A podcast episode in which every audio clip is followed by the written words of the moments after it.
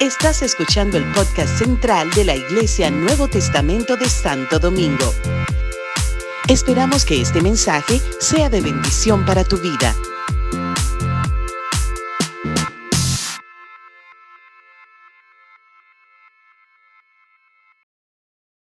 Y vamos a leer ahora en Jeremías 29, 11. Yo lo tengo aquí, si lo quieren buscar, buscan, si no, yo lo leo como quieran. Y dice, porque yo sé muy bien los planes que tengo para ustedes, afirma el Señor, planes de bienestar y no de calamidad, a fin de darles un futuro y una esperanza. Nosotros siempre cogemos toda esa palabra de bendición para nosotros. Eh, y eso yo creo que a veces es un problema, porque esa bendición está en la Biblia, la cogemos como, y le ponemos nombre y apellido. Yo sé los planes que tengo para ustedes, iglesia, Nuevo Testamento, afirma el Señor. Pero esta palabra la escribió el profeta Jeremías, que fue una carta que envió a Jerusalén, de Jerusalén, escrita como profeta, claro, a los exiliados de Babilonia, que iba especialmente a a los líderes y ancianos, los que quedaban ahí, en una comunidad judía. ¿Qué pasa? ¿Cómo yo puedo aplicar esa palabra si yo no soy de esa comunidad? Yo no soy de ellos. No me malinterpreten, no me malinterpreten. Todas las bendiciones que están en la Biblia pueden ser aplicadas para nosotros.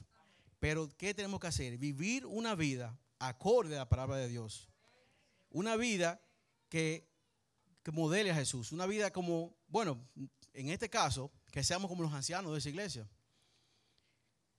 Mucha gente que no son cristianas, mucha gente que creen en Jesús, pero no viven una vida acorde a Jesús, se, cogen, todas esas bendiciones para ellos. Hasta en las redes nosotros lo vemos eso en las redes. Ay, el Señor me bendijo, bendice el Señor, eh, bendecido por Dios. Y, empiezan a leer hasta el Salmo 121, lo cogen para ellos. Vamos a leer un pedacito para que más o menos vean. El Señor te protegerá de todo mal, protegerá tu vida. El Señor te cuidará en el hogar y en el camino, desde ahora y para siempre. Lo leen y se van a atracar para la calle. O lo leen y se ponen a hacer otra cosa que no tiene que ver con Dios. A, negar todo lo que ahí se proclamaron, van y lo niegan. Eh, nosotros debemos de vivir una vida de acuerdo a lo que profesamos. Somos cristianos, hay que vivir como tal. Lo primero que debemos hacer es pedirle a Dios que nos dirija nuestra vida y todo el tiempo que el Espíritu Santo nos dé seguimiento para detectar y estar alerta siempre. Cuando empezamos a vivir una vida de esta manera, lo primero que Dios va a hacer es bendecirnos. Y nos, dará otra visión de la vida. Yo recuerdo, el año pasado, yo estuve eh, enfermo de COVID, un poco bien malito, vamos a decir bien malito. Y justo antes de que me vayan a internar, Magdiel fue a mi casa. A Magdiel no le había dado COVID todavía. Y mi esposa estaba también con COVID. nosotros sacamos a los niños, los mandamos donde mi suegra. Y yo estaba encendido en fiebre. Voy, un día antes de internarme. Yo estaba ya grave. Y el pastor fue a mi casa y me ungió con aceite, oró por nosotros, nos tocó la mano, nos tocó. Yo estaba como que, pastor, pero yo tengo COVID. Y pastor, vamos, vitiqueño. Y oró y nos ungió. El Señor fue obediente a la palabra del Señor. Y el pastor vive de esa forma. Si ustedes que conocen a Matiel, él vive de esa forma. Él dice mi esposa que él tiene un pie en el cielo y uno aquí. Y yo vi en su, en su vida, ese momento, el Salmo 42, 11, que dice en la nueva versión internacional, ¿por qué voy a inquietarme? ¿Por qué me voy a angustiar? En Dios pondré mi esperanza y todavía lo alabaré. Él es mi Salvador y mi Dios. El pastor se hizo inmune en ese momento al COVID. Bueno, el pastor tiene desde el 2020 saliendo para la calle ahora por todo que está enfermo. Y yo no lo he visto con COVID el Señor lo hizo inmune. El Señor está como, como, como Pablo cuando murió la serpiente. ¿Ustedes se acuerdan de ese? Lo mordió la serpiente, Pablo, oh, la tiró para el fuego. Y todo el mundo se quedó esperando que el tipo se, se hinche y se muera. Y no le pasó nada. Porque él está haciendo algo que el Señor le dijo. El Señor le dijo al pastor, ve y ora por los enfermos que tienen COVID. Y, el pastor, ahí mismo lo hizo inmune. Y fue y oró. Y así, o sea, el pastor sí vive. Ese verso de Salmo 42, se pasó poco de para él, si él quiere. Nosotros confiamos muchas veces, ciegamente, en muchas cosas que uno no sabe que su vida puede estar en riesgo. Por ejemplo, bien sencillo, nos montamos un carro público. Hay accidente, hay choferes que son imprudentes, hay choferes que están combinados con uno de los pasajeros para atracarte, hay de todo. Nos montamos un avión sin conocer al piloto, sin conocer cuántas horas de vuelo tienen, sin, sin saber qué está pasando en su cabeza, o el copiloto o uno de los tripulantes. Donde yo, donde yo trabajo, un empleado, yo trabajo en una flotilla grandísima de aviones, y un empleado quería suicidarse. Y casi, casi tuvo un avión. Entonces, uno no sabe, uno se monta confiadamente. Nada más oramos cuando, siente un oramos. Ahí nos entregamos al Señor. Nos montamos un tren sin saber si, hay, si los rieles están con su mantenimiento. Si el, no, oye, nosotros hacemos cosas en motores, que es lo más peligroso que hay ahora mismo. Que el chasis es uno, como dice mi mujer.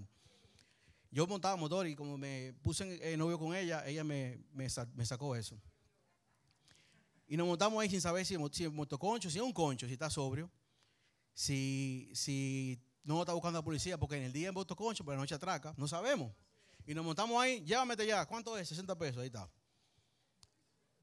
Nos montamos en crucero sin saber cómo está el barco. Y estamos viviendo una vida supuestamente que se entregamos a Dios, pero andamos con todo el temor del mundo también. No que no seamos imprudentes con nuestra vida, pero si confiamos en Dios, como el pastor Matiel, eh, que ha sido un vivo ejemplo con todo esto, en estos tiempos tan difíciles, debemos vivir una vida de acuerdo a lo que somos, siervos de Jesucristo, Así se introduce Pablo en una de sus cartas. Pablo, siervo de Jesucristo, llamado a ser apóstol, apartado para el Evangelio de Dios. Magdiel puede decir eso mismo. Magdiel, siervo de Jesucristo, llamado a ser un apóstol. Yo quisiera decir Víctix o Víctor, siervo de Jesucristo, apartado para el Evangelio de Dios. Y si yo fuera así, yo puedo decir ahora, ¿por qué voy a inquietarme? ¿Por qué me voy a angustiar? En Dios pondré mi esperanza y todavía lo lavaré. No importa lo que esté pasando, no importa por la situación, Todavía lo voy a alabar. Él es mi Salvador y mi Dios. Otro ejemplo, Segunda de Reyes 20. Esto lo voy a leer en traducción en lenguaje actual. En esos días, el rey Ezequías se enfermó gravemente y estaba por morir. El profeta Isaías fue a visitarlo y le dijo, Dios dice que vas a morir. Así que arregla tus cosas familiares más importantes. Entonces Ezequiel se subió a la cabeza de la pared y lloró. Y dijo, Dios mío, no te olvides de lo que yo siempre he sido contigo, sincero. Y te he agradado en todo. Luego Ezequiel lloró con mucha tristeza. Isaías se fue, pero no antes de salir de su casa, ya por el patio, el Señor le dijo, devuélvete. Y dile, a Dios, dile que el Dios de su antepasado David escuchó su oración y vio sus lágrimas. Dile que lo voy a sanar y que le dé 15 años más de vida. Dentro de tres días ya puede venir a la iglesia a adorarme. Y además, por amor a mí mismo y a David, quien le fue fiel en todo, salvaré a Ezequiel y a Jerusalén del poder del rey de Asiria. Si soy yo que me enfermo, y el Señor me dice a mí, tu día está contado, ya recoge tu cosa, haz tu, tu testamento, que te fuiste. Y yo me pongo a llorar al Señor. Señor, mira, no, por favor, yo he sido, yo he sido fiel, he sido honesto contigo, he sido tu siervo, he vivido una vida digna para que el Señor diga, está bien, te voy a sanar. Tenemos que vivir una vida así. Porque si yo me enfermo, yo no sé si el Señor va a devolver a Magdiel del carro. Ve, devuélvete y dile que sí, que se va a sanar. O al profeta que, que envía a decirme que me voy a morir. Vivimos una vida como rey Ezequías, que pudo orar a Dios, como quien dice, sacándole en cara cómo vivió él antes de Dios. Eh, bueno, un ejemplo, Steve Jobs, que murió enfermo, él quiso sanarse seguro. Y dio todo lo cual todo el mundo y oró y lloró. Y como quiera Dios se lo llevó. Quizá era el plan de Dios, porque tampoco podemos, si Dios dice, dispone, Él lo hace. Pero, imagínense, uno no se quiere morir.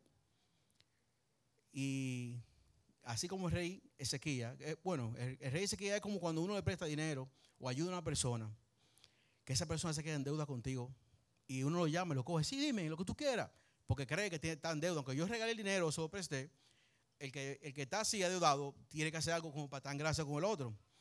Y el rey Ezequiel me parece que vivió una forma así con Dios. Una forma que Dios dijo, sí, sí, está bien. Yo estoy en deuda porque tú viviste de una forma increíble. Que te voy a dar 15 años más de vida. Que hasta el día de la muerte que estaba programada, la cambió. Le dio 15 años. Claro, hay que ver el corazón también de Ezequiel. Quizás él quería dejar su casa en orden antes de irse una, guerra, eh, un tema con, otro, con otra transición. y lo quería dejar así, no quería irse y dejarlo así, pero el Señor escuchó su, oración como quiera. Y el jueves pasado, Robert eh, Rosario, que estuvo aquí dirigiendo el, servicio, nos habló de una historia de cuando José lo vendieron como esclavo. Eh, José, eh, para hacer la historia corta, José lo vendieron como esclavo.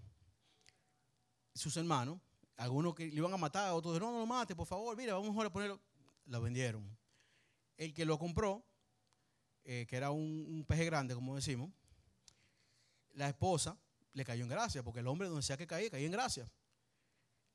Y la mujer quiso pasarse con él, quería aprovecharse, quería hacer frescura, como decimos.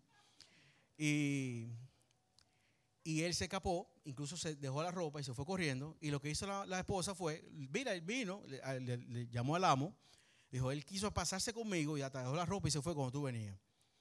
Entonces tomó el amo José y lo puso en la cárcel, donde estaban los presos del rey. Y estuvo allí en la cárcel, pero ¿qué pasa? Dice aquí, Jehová estaba con José. Le extendió su misericordia y le dio gracia en los ojos del jefe de la cárcel. Y el jefe de la cárcel entregó la mano a José, el cuidado de todo preso, y no había algo que el, jefe ya tenía que ponerse en nada, porque eh, José lo hacía todo. Y todo estaba en, el cuidado de José, porque Jehová estaba con José. Y lo que él hacía, Jehová lo prosperaba. Y ahí vimos un pequeño ejemplo. Una señora buena moza, seguro, José soltero, podía haber hecho lo que sea y quizás sale con la suya, pero él quiso ser íntimo con Dios lo metieron en la cárcel, que hay muchísima, muchísima gente inocente en la cárcel, que seguro. Todo el mundo que está ahí dice que es inocente. A él lo metieron en la cárcel y él siguió siendo íntegro en la cárcel. y Jehová estaba con él y todo lo que él hizo en la cárcel y donde sea, el Señor lo prosperó. Si vivimos una vida como José, todo lo malo que ese joven vivió, y como nunca negó al Señor, y él, puede decir, José puede decir, ¿por qué voy a inquietarme? ¿Por qué me voy a angustiar? en Dios voy a poner mi esperanza y todavía le alabaré. Ya en la cárcel, ya como sea, lo voy a alabar. Claro, José ya de pequeño sabía los planes que Dios tenía para él. Y nosotros también lo sabemos. Desde que nosotros nos convertimos al Señor, o desde que nacemos, el Señor tiene un plan con nosotros. Y es fácil, es fácil saberlo. Hay que ponerse a, a con el Señor y hablar con Él. ¿Por qué voy a inquietarme? ¿Por qué me voy a angustiar? En Dios pondré mi esperanza y todavía le alabaré. No importa lo que esté pasando con tu vida, lo vas a alabar. Lo vas a honrar porque Él es tu Dios y Salvador. Otro ejemplo. Jesús se durmió en la barca y llegó una tormenta y los discípulos se asustaron. Eso está en Mateo 8, 23 y 27. 23 al 27. Jesús subió a la barca y se fue con sus discípulos. Todavía estaba navegando cuando se desató una tormenta tan fuerte que las olas se metían en la barca. Mientras tanto, Jesús dormía. Pero ¿dónde estaban los discípulos? En la misma barca que estaba Jesús durmiendo. Así está la vida de nosotros. Jesús está en nuestra vida. Puede venir una tormenta, puede venir lo que sea. Jesús está en tu vida. ¿Por qué te vas a asustar? Y más ellos sabiendo que son discípulos del Señor. Ellos le dijeron, Señor Jesús, sálvanos, porque nos hundimos. Entendían ellos que se hundían porque ven lo que están viendo, lo que están sintiendo. Y Jesús se despierta, me imagino, medio, medio guapo, porque lo despertaron de su siesta. ¿Por qué están asustados? ¿Qué poco confían ustedes en Dios? O hombres de poca fe, creo que fue que le dijo. Hombres de poca fe. Jesús se levantó y ordenó al viento y las olas que se calmaran. Entonces nosotros pasamos por una dificultad y empezamos de una vez a clamar al Señor, Señor, sálvame, sálvame, pero tú no tienes al Señor contigo. El Señor no está en tu vida. Si no está en tu vida, vamos a orar para que el Señor esté en tu vida. Pero si tienes al Señor, ¿por qué temamos? ¿Por qué te vas a inquietar? ¿Por qué te vas a angustiar?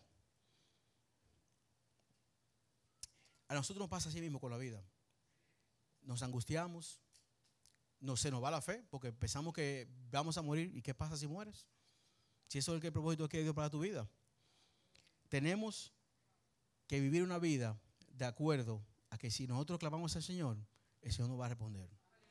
Ya sea muerte, ya sea vida, sea que, no, que ya, sea que estamos eh, en escasez, no importa lo que esté pasando, si vivimos una vida de la forma que el Señor quiere que vivamos y oramos al Señor y clamamos a Él, Él va a responder. Y te va a responder. ¿Por qué voy a inquietarme? ¿Por qué me voy a angustiar? Eso es, si lo quieren buscar nuevamente, Salmos 42, 11. ¿Por qué voy a, a inquietarme? ¿Por qué me voy a angustiar? En Dios pondré mi esperanza y todavía lo alabaré. Todavía lo voy a alabar. No importa lo que esté pasando, si se está hundiendo tu barca, si estás enfermo, si te dio cáncer, si ya te dice Señor, te vas, en el lecho de muerte lo voy a alabar al Señor. Siempre en todo momento de mi vida, porque Él es el Salvador, mi Dios. Y si, Cristo, eh, si la vida es Cristo, el morir es ganancia. ¿Cuál es el temor? ¿Dónde está tu fe? Claro, tenemos que vivir una vida como José, como rey Ezequiel, como David, como Abraham, como todo eso que está en la Biblia está ahí por una razón. Y es para que nosotros aprendamos a, cómo ver cómo ellos vivieron y obedecer como ellos vivieron y, y copiarlo. Porque si nosotros, claro, nosotros tenemos que vivir una forma de no fallarle a Dios. Nosotros le fallamos todos los días al Señor. Eh, y si le fallamos, no sea por mentiroso, por engañador, por ladrón, por infiel. Quizá le podemos fallar, quizá por una reacción, como Pedro, que reaccionaba bien así, un comportamiento, pero no robando. Nosotros ya tenemos mucho tiempo aquí en el cristianismo, tenemos, ya somos viejos aquí, como decimos. Vamos a tomar la decisión de no fallar al Señor.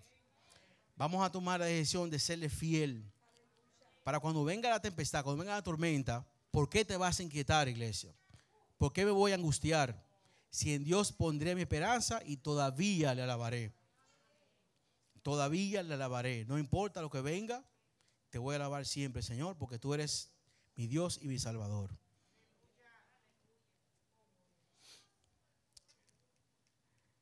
Y para eso necesitamos Espíritu Santo también. El Espíritu Santo es la ayuda idónea que el Señor envió y el que nos alerta, el que nos da discernimiento, el que está con nosotros y nos consuela también. Si ustedes no han tenido la oportunidad de sentir el poder del Espíritu Santo, yo lo invito a que le diga al Espíritu Santo que venga a su vida y quieren sentirlo. No es una emoción. Mucha gente lo confunde con que, ay, siento una emoción lloro, es el Espíritu Santo. No. No siente el Espíritu Santo. Y cada vez que el Espíritu Santo entra en tu vida, algo cambia. Porque el Espíritu Santo mora donde no hay pecado. Entonces, si, si el Espíritu Santo entra en tu vida, el pecado que estaba ahí es perdonado, borrado y olvidado. Entonces, el Espíritu Santo es necesario. Porque nos mantiene limpio y puro para estar en la presencia del Señor. Ya casi estoy terminando, iglesia.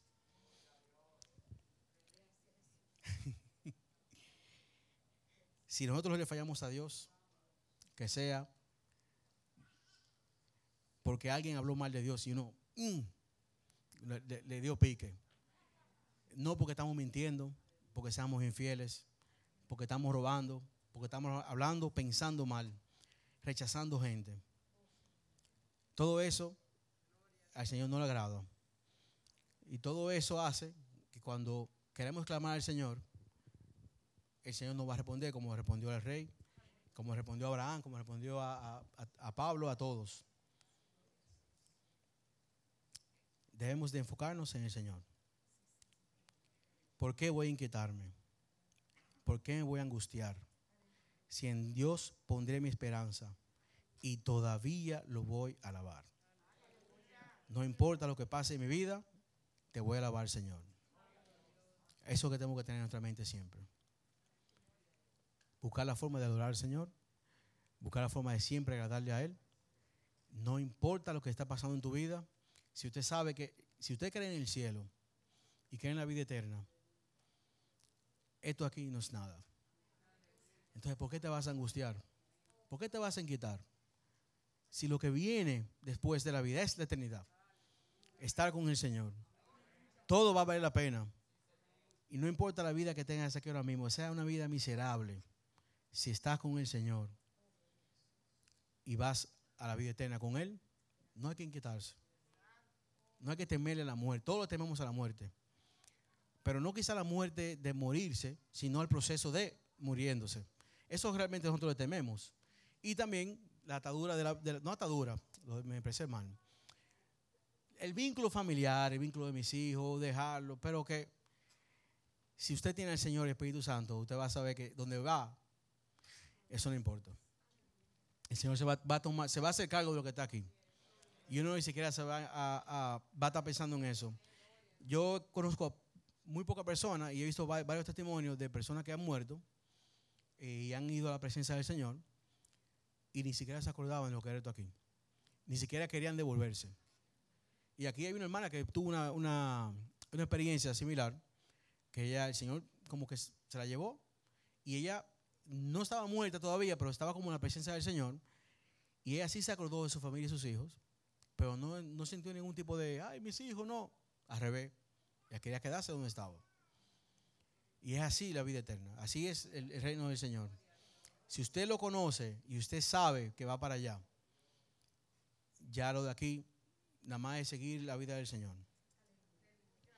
Ya es solamente seguir los caminos de Dios, creciendo en Él para esperarlo cuando Él venga por nosotros, nosotros vayamos a Él. ¿Por qué voy a inquietarme, iglesia? ¿Por qué me voy a angustiar? Si Dios tiene la esperanza mía. Yo siempre lo voy a alabar porque Él es mi Salvador y mi Dios. Amén. Dios lo bendiga, iglesia.